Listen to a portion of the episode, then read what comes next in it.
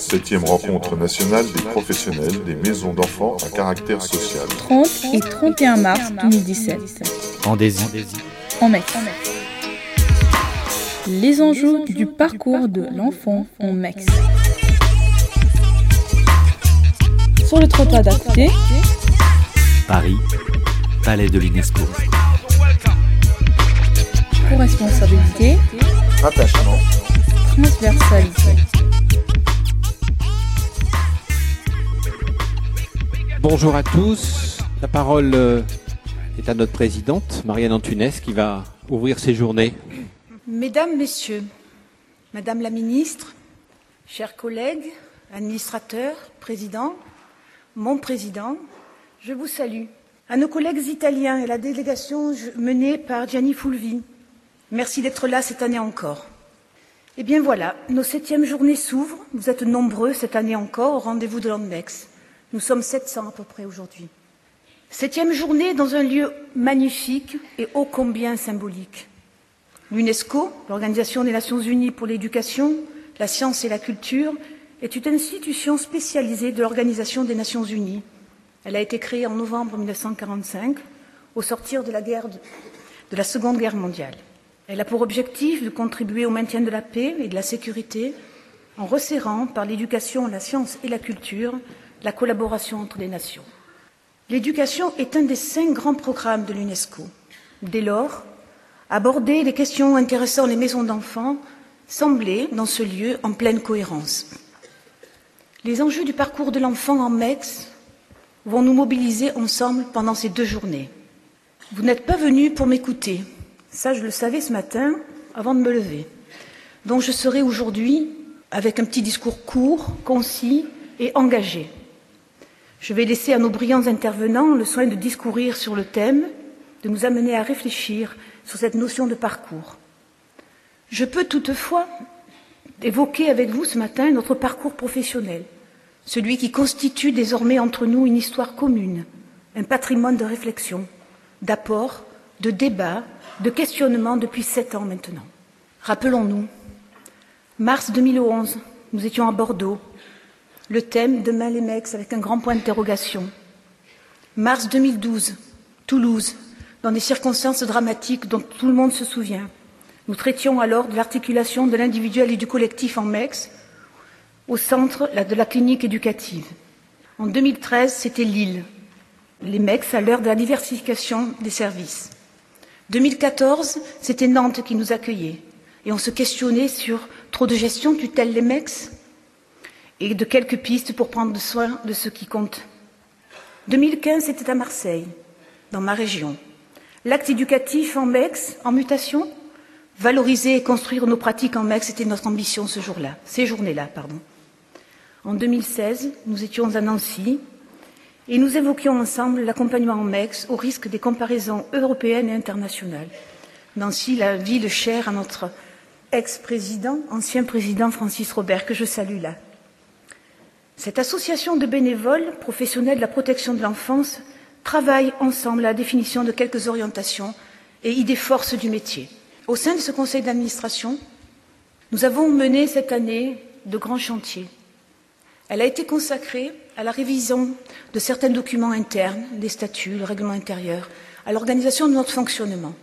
Le plus gros chantier mené a été à partir des textes fondamentaux écrits par Francis Batifoulier et qui aujourd'hui préside encore à notre action de rédiger un projet politique et tracer des orientations stratégiques, un projet stratégique. Aujourd'hui, il me semble important, avant toute chose, de préciser de quel endroit nous nous exprimons aujourd'hui, quelles sont nos idées forces de notre métier et les enjeux qui en découlent. Au niveau politique, nous tenons à dire, et plutôt à réaffirmer, que le dispositif associatif national, 1200 mecs sur le territoire, est le principal partenaire de la protection de l'enfance et non le principal opérateur. Réaffirmer que le dispositif est une ressource en capacité d'innover et de diversifier ses actions en direction des usagers et de leurs familles, dans l'intérêt de l'enfant en s'articulant à d'autres champs.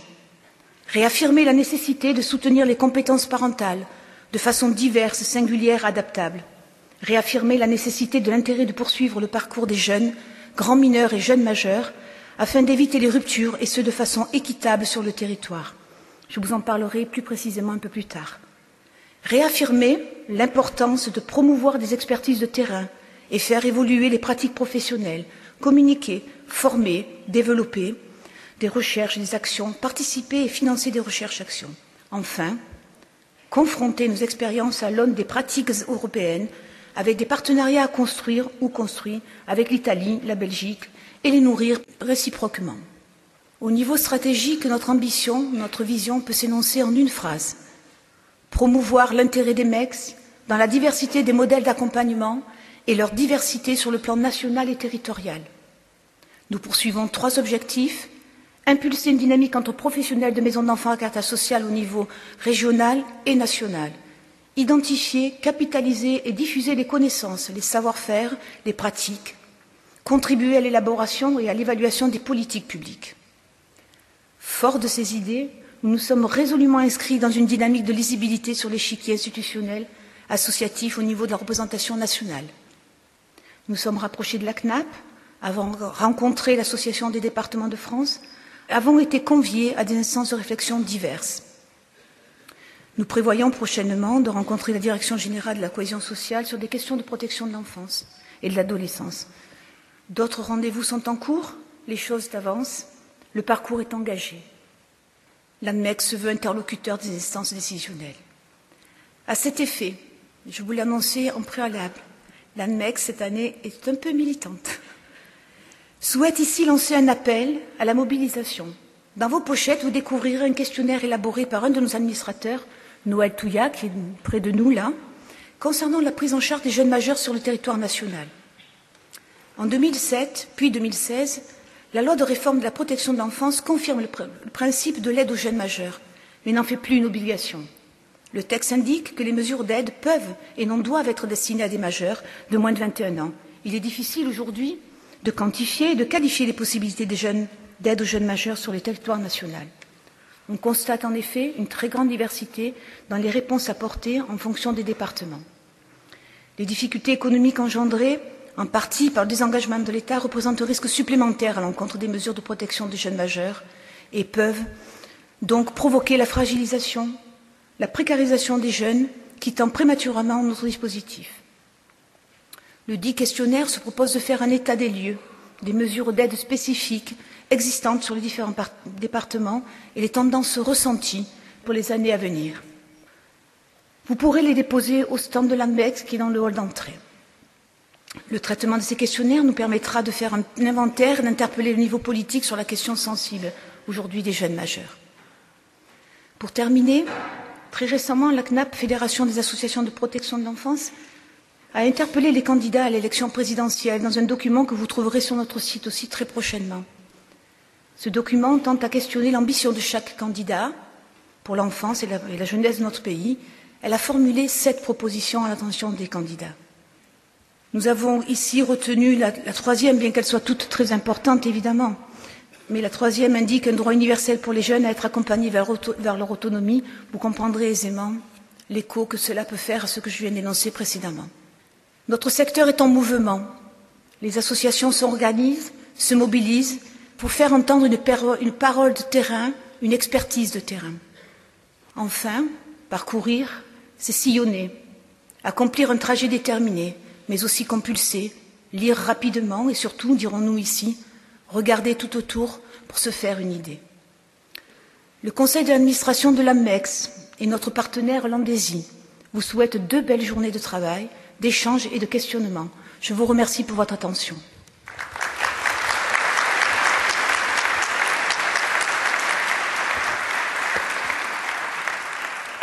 Merci, euh, Madame la Présidente. On va accueillir Madame Versini, ancienne ministre, qui est adjointe à la maire de Paris pour les questions de protection de l'enfance. On vous remercie beaucoup d'avoir accepté d'ouvrir nos journées. Bonjour à tous. Euh, tout d'abord, je tiens à saluer la présidente de l'ANMEX, Madame Antounès, qui vient de s'exprimer fort brillamment et de façon fort militante que je rejoins totalement. Aussi, Monsieur le Président de l'Ondésie, euh, Frédéric Mambrini, et vous tous, euh, administrateurs, cadres, professionnels du secteur associatif, engagés dans la protection de l'enfance. Mesdames et messieurs, alors c'est à plusieurs titres que je suis heureuse d'introduire aujourd'hui les journées de l'Association nationale des maisons à caractère social. ce rendez-vous important, comme vous l'avez expliqué, présenté, de la protection de l'enfance depuis leur création en 2011. Euh, j'y suis à la fois euh, très honorée en tant qu'adjointe à la maire de Paris, puisque vous êtes sur le territoire de Paris, et bienvenue à tous ceux qui viennent de partout en France. Euh, je le suis en tant que, dans ces fonctions-là, adjointe en charge de la protection de l'enfance, sachant qu'à Paris, c'est 4900 enfants qui sont confiés à l'aide sociale à l'enfance et 4000 enfants qui font l'objet d'une mesure éducative en milieu ouvert. Et je le suis en tant qu'ancienne défenseur des enfants, donc de 2006 à 2011. Et donc, euh, à tous ces titres, euh, euh, l'intérêt supérieur de l'enfant est pour moi le premier critère qui doit tous nous unir pour justement permettre aux enfants qui vivent des parcours de vie difficiles, qui amènent à ce qu'ils soient accompagnés soit chez leurs parents, dans leur famille, soit pour un temps ou pour plus longtemps qu'il soit confié à l'aide sociale à l'enfance autour de cet intérêt supérieur de l'enfant. Donc nous devons tous être mobilisés. Et je sais que dans cette très belle salle de l'UNESCO euh, qui nous rassemble, tout le monde euh, a, ça, bien en tête.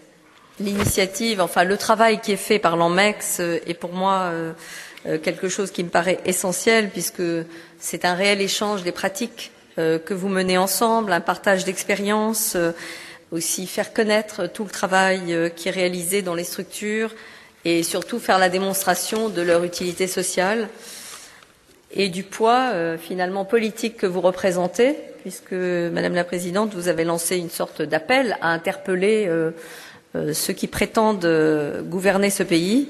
Et donc, effectivement, c'est important de leur faire remonter la situation de ces enfants, et avec et de façon euh, indissociable la situation des familles.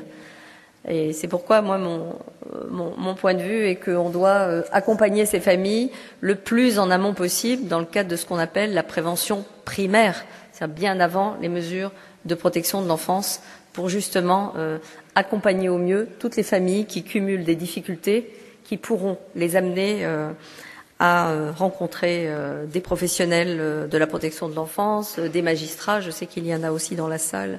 Je les salue. Et ceci, c'est pour vous dire que je suis vraiment heureuse hein, d'introduire cette septième rencontre nationale des professionnels des MEX. La présidente a expliqué toutes les thématiques qui ont fait l'objet de vos rencontres depuis votre création. Comme vous êtes tous là encore aujourd'hui, je mesure bien la richesse de ces rencontres. Alors aujourd'hui, euh, vous avez retenu un thème qui m'est cher, hein, qui est euh, le thème du parcours de l'enfant, suivi euh, au titre de la protection de l'enfance. Et il est surtout très fortement promu par la loi du 14 mars 2016 relative à la protection de l'enfance. sur plusieurs aspects, renforcer la qualité et le contenu de la première évaluation de l'enfant lorsqu'il fait l'objet d'une information préoccupante pour s'assurer que tous ses besoins fondamentaux et les ressources qui existent dans son environnement sont pris en compte. Ensuite, cette loi consacre la notion du parcours de l'enfant en réaffirmant plusieurs choses essentielles l'importance du projet personnalisé pour l'enfant, le contenu du rapport de situation ou encore l'accompagnement partenarial à mettre en place en direction des jeunes majeurs. Et la présidente a justement évoqué la question des jeunes majeurs. À Paris, nous nous honorons, euh, bien que ce soit dans des compétences facultatives, euh, d'avoir 1200 jeunes en contrat jeunes majeurs, donc qui sont euh, pris en charge parce que nous avons donc cette volonté d'accompagner les enfants et les jeunes au maximum vers leur autonomie. Et ça, je crois que c'est essentiel, car un investissement très important est fait par une collectivité, par un département, pour les enfants qui lui sont confiés, et ensuite, boum, à 18 ans, euh, ça devrait s'arrêter. Quel gâchis euh, Moi, ce gâchis, je l'ai mesuré parce que pour Paris, on a fait un pacte de lutte contre la grande exclusion pour traiter la question de la grande exclusion, qui est la grande cause de notre mandature. Et en fait, euh, c'était quand même un choc parce que d'avis général de tous les, les, professionnels du champ de, de la lutte contre l'exclusion, 40% des personnes sans domicile fixe sur le territoire de Paris, qui sont des gens venus de partout, hein, qui ne sont pas que des Parisiens qui se retrouvent à la rue, et même au plus loin maintenant euh, des réfugiés. 40% en tout cas des SDF présents sur le territoire parisien ont eu un parcours à l'aide sociale à l'enfance. Alors à l'aide sociale à l'enfance de différents départements. Je pense que c'est suffisant pour se mobiliser et se dire non, ça c'est pas possible. Car on ne fait pas collectivement tout ce travail, qui en plus représente beaucoup d'argent pour les départements, même si c'est une compétence obligatoire, et, c'est très bien, pour arrêter le lendemain des 18 ans, quand aujourd'hui les jeunes sont si jeunes encore à 18 ans, et que nos propres enfants restent si longtemps pour qu'on puisse les accompagner encore dans l'apprentissage et l'autonomie dans la vie de jeunes adultes. Et donc, euh, voilà, nous avons décidé, euh, sous l'impulsion de la maire de Paris, de faire cet effort euh, financier qui se traduit euh, euh, par des budgets, mais qui en réalité est un vrai effort. C'est pas un effort, c'est porté par une conviction qu'on ne peut pas laisser les jeunes finir à la rue, aller de fragilité en fragilité, quand la vie aujourd'hui est si difficile à tout point de vue. C'est pourquoi nous avons créé un service éducatif jeunes majeurs qui travaille en partenariat avec l'ensemble des partenaires de notre territoire. La mission locale, euh, santé, euh, psychiatrie, euh, pédopsychiatrie, tous ceux qui contribuent et aussi des plateformes d'autonomisation rapide pour permettre aux jeunes qui nous sont confiés le plus tardivement possible, le plus près de la majorité, les grands adolescents justement de, de pouvoir rattraper le retard. J'oubliais de vous préciser quand même une, une spécificité que nous avons, c'est que sur les 4900 enfants et jeunes majeurs, 30% sont euh, des mineurs euh, isolés étrangers, et parmi nos 1200 jeunes majeurs, plus de la moitié sont d'anciens mineurs isolés étrangers.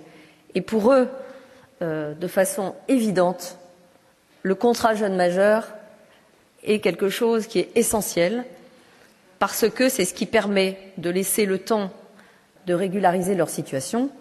Car, OK, les MIE, les mineurs isolés étrangers, mineurs non accompagnés, sont protégés administrativement pendant le temps où ils sont confiés aux conseils généraux, mais dès les 18 ans et deux jours, euh, c'est fini. Hein. Donc, euh, même en contrat jeune majeur, d'ailleurs, ils peuvent être, euh, faire l'objet d'une arrestation. Et nous sommes en train de négocier, parce que, en fait, tout est dans tout. Nous venons d'obtenir l'accord du préfet de police de Paris de pouvoir, dans les six mois qui précèdent les 18 ans du MIE devenu majeur, c'est-à-dire à 17 ans et demi, du, de mineur isolé étranger, pardon, de pouvoir déposer le dossier de régularisation administrative qui lui permettra d'arriver à ses 18 ans et d'être plus posé dans sa tête parce que c'est quand même assez destructeur pour ces jeunes.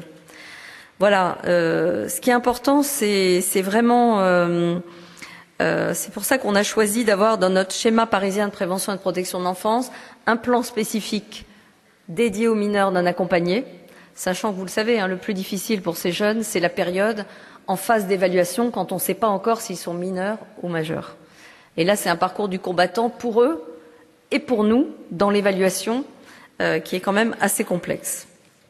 Pour les jeunes, euh, et ça a été dit par la présidente, l'accompagnement vers l'autonomie est vraiment essentiel. Et euh, s'il y a quelque chose auquel il faut appeler les, autres conseils généraux et ceux qui vont nous gouverner, c'est une prise de responsabilité sur le fait qu'on ne peut pas laisser les jeunes en rade au milieu du chemin.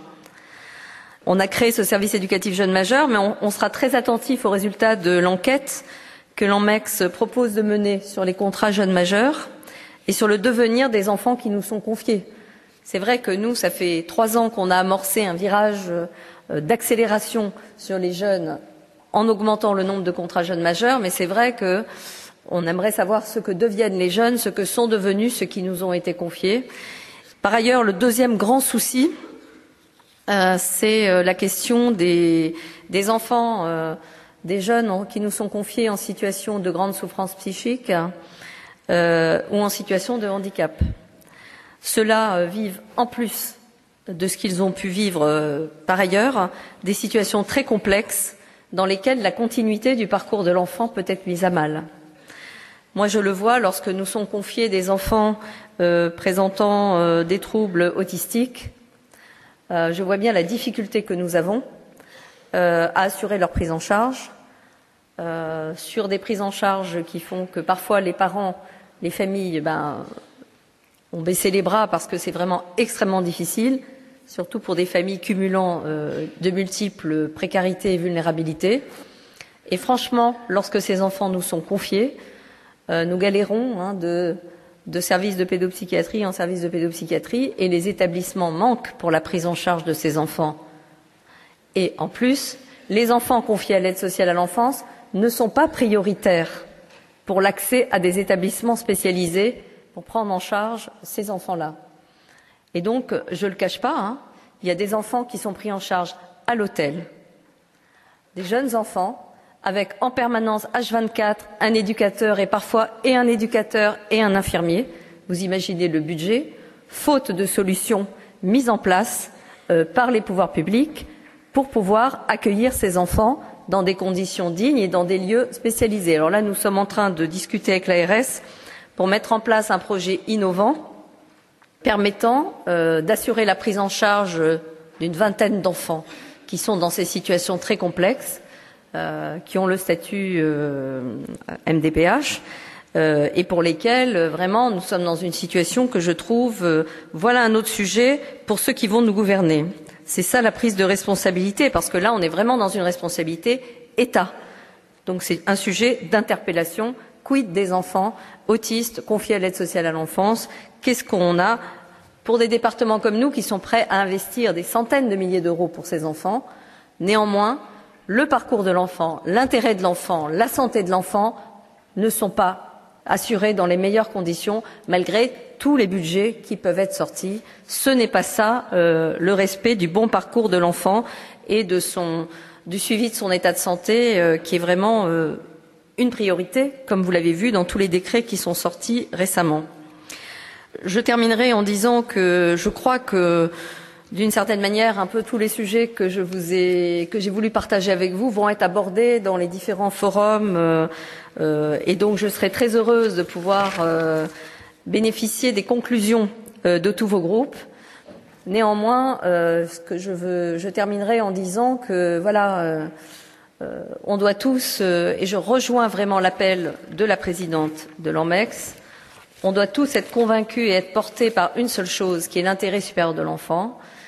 Et pour cet intérêt de l'enfant, supérieur de l'enfant, il ne suffit pas uniquement de budget d'établissement volontaire, il faut avoir une cohérence de leur prise en charge. Du moment où ils nous sont confiés, je dirais même bien avant, dès le moment, et c'est pour ça que pour moi vraiment le thème de la prévention primaire, le plus en amont possible euh, des questions de, des, des, des mesures de protection d'enfance est essentiel pour éviter les difficultés multiples qui font que les familles ne euh, vont pas y arriver. Et donc, euh, là-dedans, on est dans des prises de responsabilité bah, des départements. Un certain nombre les assument, d'autres un peu moins. On le voit sur les MIE quand même. ça, c'est quand même quelque chose d'assez flagrant. Et la responsabilité aussi de ceux qui vont nous gouverner et qui doivent avoir en tête qu'à chaque fois que l'intérêt supérieur d'un enfant n'est pas respecté, n'est pas garanti, au fond, c'est tous les enfants que l'on atteint. Je vous remercie.